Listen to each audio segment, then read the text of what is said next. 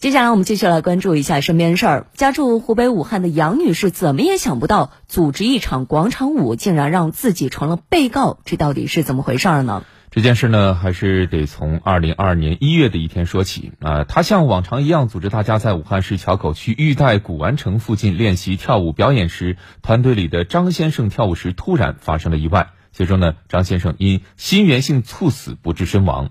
张先生去世半个月之后，他的家属就将广场舞的组织者杨女士告上了法庭。那老人跳广场舞猝死，组织者杨女士究竟该不该担责呢？我们来听记者的报道。蹦蹦蹦完了之后，就在哪里，他就跑过来，站到完不动就倒到这里来了，就是这个地方。哎哎。据这场广场舞活动组织者杨女士介绍，二零二二年一月的一天，她像往常一样在微信群中发布消息，组织群中部分人员参与第二天的表演排练。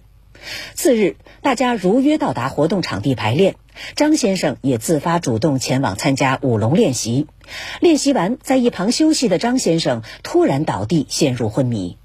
倒了之后就着打幺二零，幺二零没来之前呢，就在医生的帮助下的，第一做人工呼吸，第二就是做人工按压。救护车抵达现场，杨女士随车陪同张先生前往医院，但最终张先生经抢救无效死亡。张先生家属认为，杨女士作为舞龙活动组织者，对张先生的死亡负有责任。双方协商了近两个月，依然未能达成一致。于是，张先生家属向武汉市硚口区人民法院提起诉讼。原告起诉到法院以后呢，请求被告赔偿原告亲属因参加活动时去世后所产生的死亡赔偿金、丧葬费及其他的相关费用，金额在六十万元左右。武汉市硚口区人民法院审理认为，在本案中，综合案件事实和医疗机构的认定，张先生的死亡系因个人自身疾病，而并非他人过错。